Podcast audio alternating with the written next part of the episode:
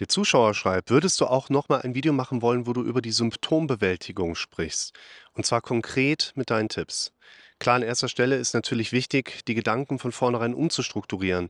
Dann können die Symptome von alleine vergehen oder schwächer werden. Allerdings würde es mir persönlich auch sehr helfen, wenn ich meine Symptome wie Kloß im Hals und starke Nervosität von zum Beispiel 100 auf nur 50% bekäme. Also so in etwa war nur ein Beispiel. Zumindest durch mein aktives Tun 'n bisschen in den Griff zu bekommen. Es würde mir zumindest viel helfen, wenn man in einer akuten Angstattacke sich zu helfen weiß. Den Wunsch des Zuschauers kann ich sehr gut verstehen. Gleichzeitig liegt in diesem Wunsch aber auch eine gewisse Problematik. Denn wenn jemand fragt: „Kannst du mir dabei helfen, etwas gegen meine Symptome zu machen?“ Dann geht ja damit einher, dass ich 'ne Möglichkeit hätte, dir etwas zu empfehlen, was gegen dein Symptom hilft. Jetzt gehen wir ja erst mal weg davon, dass dein Symptom einen organischen Auslöser hat, weil sonst würdest du ja nicht dieses Video gucken, sondern würdest ja bei deinem Hausarzt sitzen, der haut dir mit 'm Reflexhammer irgendwo hin oder gibt dir Medikament und dann verschwindet dein Symptom. Und wenn wir uns hier über die gedanklich-kognitive Ebene entsprechend unterhalten, dann müsste ja theoretisch ein Tipp, den ich dir gebe etwas ganz Bestimmtes bei dir auslösen.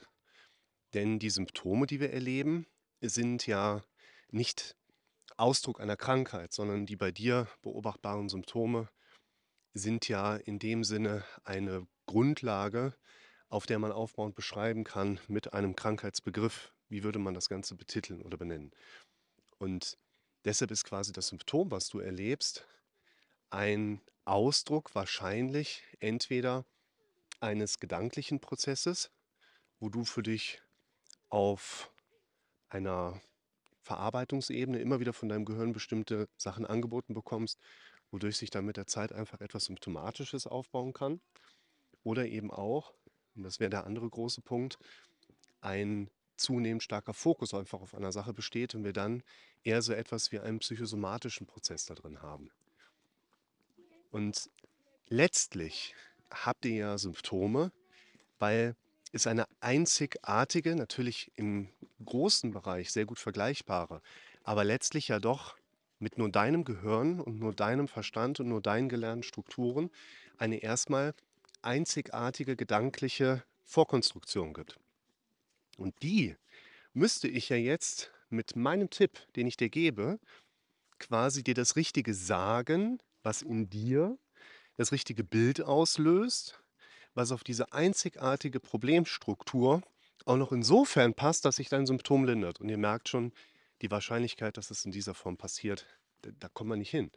Das heißt, ein erster unheimlich wichtiger Punkt ist einfach, dass wir nicht auf die Suche danach gehen: „Was hilft dir gegen dein Symptom?“, sondern das Wichtige ist grade: Welche konkreten Grundlagen laufen in deinem Kopf Tag ein, Tag aus ab, die letztlich mit den erlebten Symptomen einhergehen? Das ist grade der viel wichtigere Punkt. Und insofern muss ich hier erst mal sagen, wir haben keine Tipps, die man pauschal geben kann, die immer funktionieren. Grade wenn wir natürlich auch mal global und stark erfolgreich an Dingen arbeiten wollen. Klar, ich kann auch sagen: „Ja, wenn du mal das machst und das machst du mal 3 Tage, dann hast du vielleicht mal 3 Tage Ruhe“, aber dann kommt ja irgendwann doch auch das Alte wieder. Das heißt, Empfehlung Nummer 1: Ihr dürft verstehen, was die ich habe es eben schon mal so genannt, Vorkonstruktion in eurem Kopf ist, sodass immer wieder diese Symptome entsprechend auch auftreten.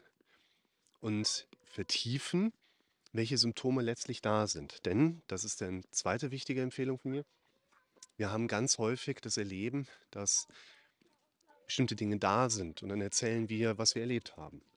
Wir sagen, was uns stört, wir können erklären, welche Symptome da sind. Was wir aber häufig nicht machen, ist letztlich ja auch mit darzustellen, wie sich die Situation im Drumherum abspielt. Und deshalb wäre meine zweite Empfehlung: Wir sollten schon relativ gut erklären können, was ist das Symptom?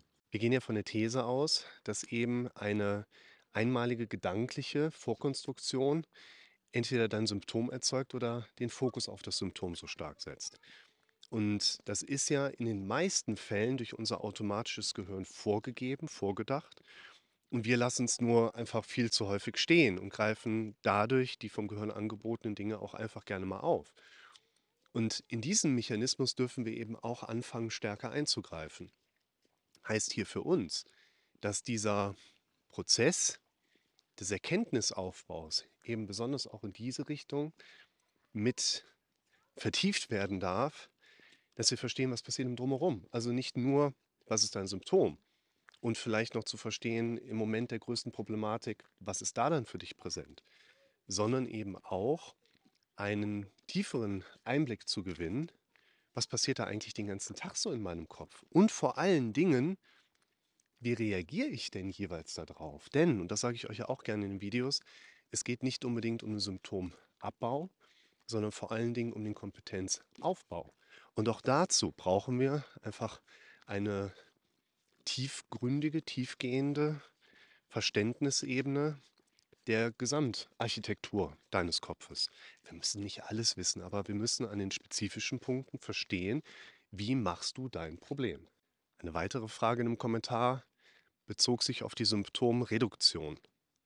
Und aus meiner Erfahrung heraus gibt es Situationen, da macht es Sinn, mit einer Skalierung auf der eigenen Symptomebene zu arbeiten. Es gibt aber eigentlich überwiegend mehr Konstellationen, wo es keinen Sinn macht, zu versuchen, auf 50 Prozent jetzt beispielsweise zu kommen. Weil, wenn wir jetzt sagen, dein Symptom soll sich auf 50 Prozent reduzieren, dann können wir das ja nur skalieren oder bemessen, indem wir das Symptom beobachten. Und wenn wir dann Symptom beobachten, ziehen wir es gleichzeitig wieder in unseren Wahrnehmungsfokus rein. Und wenn wir Dinge in unserem Wahrnehmungsfokus haben, machen wir sie in der Regel auch größer. Und in den meisten Fällen sind ja unsere Symptome, die wir wahrnehmen, nur deshalb so stark in unserer Wahrnehmung präsent, weil wir sie in unserer Wahrnehmung immer wieder sehr zentral positionieren oder positioniert stehen lassen, weil unser Kopf uns das anbietet.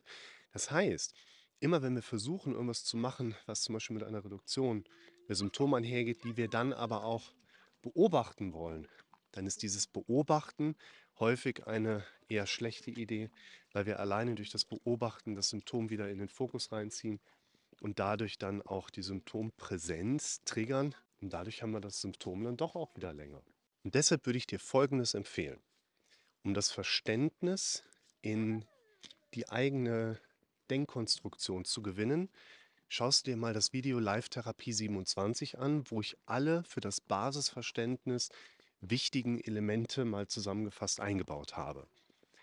Dann gehst du einen Schritt weiter und vergrößerst dein Verständnis für deine eigene Situation, indem du dir mal das Video zum Thema Vorgeschichte anschaust, um nachvollziehen zu können, dass letztlich dann doch immer irgendwas aus deinem Handeln oder Unterlassen mit dazu beiträgt, dass letztlich die Symptome in deiner Situation so wahrnehmbar sind. Und dann gehst du noch drittens in das Video, in das Modell rein, chronische Zustände überwinden, um zu verstehen, an welchen Punkten du was eigentlich jetzt genau machen solltest, als Eingreifen in dein eigenes Denken, um ein künftiges erneut Abspeichern der Problemstruktur und damit auch der Symptomwahrnehmung zu unterbrechen. Und wenn du diese drei Punkte beachtest und anfängst mit diesen drei Elementen, also Verständnis, Verständnis erweitern und anzufangen, das eigene Denken zu unterbrechen, dann wirst du höchstwahrscheinlich schon einen Rückgang deiner Symptome, je nachdem, worum es bei dir geht, mitbekommen können, zumindest im Nachhinein. Denn häufig verschwinden Symptome nicht live. Dann würden wir sie wieder fokussieren und hätten sie stärker im Blick und machen sie damit wieder größer. Aber insbesondere der Austausch über deine Situation wird sich dadurch maßgeblich vereinfachen, sodass du eben nicht nur in der Lage bist zu sagen, welche Symptome hast du wahrgenommen, sondern vor allen Dingen auch schon erklären kannst, wie du derjenige quasi auch warst, der mit dazu beigetragen hat, dass sie noch da sind. Und dadurch leitet sich in der Regel auch schon automatisch mit ab, was solltest du machen, um eine Linderung deiner Symptome zu erleben. Und wenn ihr mit diesen drei Modellen arbeitet, also das Verständnis für die eigene Situation aufzubauen, dann mit dem Thema Vorgeschichte das Verständnis zu vertiefen, dann mit dem dritten Modell zu verstehen, an welchen Punkten haltet ihr eigentlich eure Problemstruktur immer wieder aufrecht, dann werdet ihr mehr und mehr merken, dass eure Symptome wahrscheinlich von alleine schon tatsächlich weniger werden, mindestens mal werdet ihr aber zum Beispiel in einem der nächsten Videos einen Kommentar hinterlassen können, wo ihr schon so konkret eure Situation und Symptomatik beschreiben könnt, sodass ich es sehr viel leichter haben werde, dir einen Tipp geben zu können, was du machen kannst, um deine Situation zu verbessern.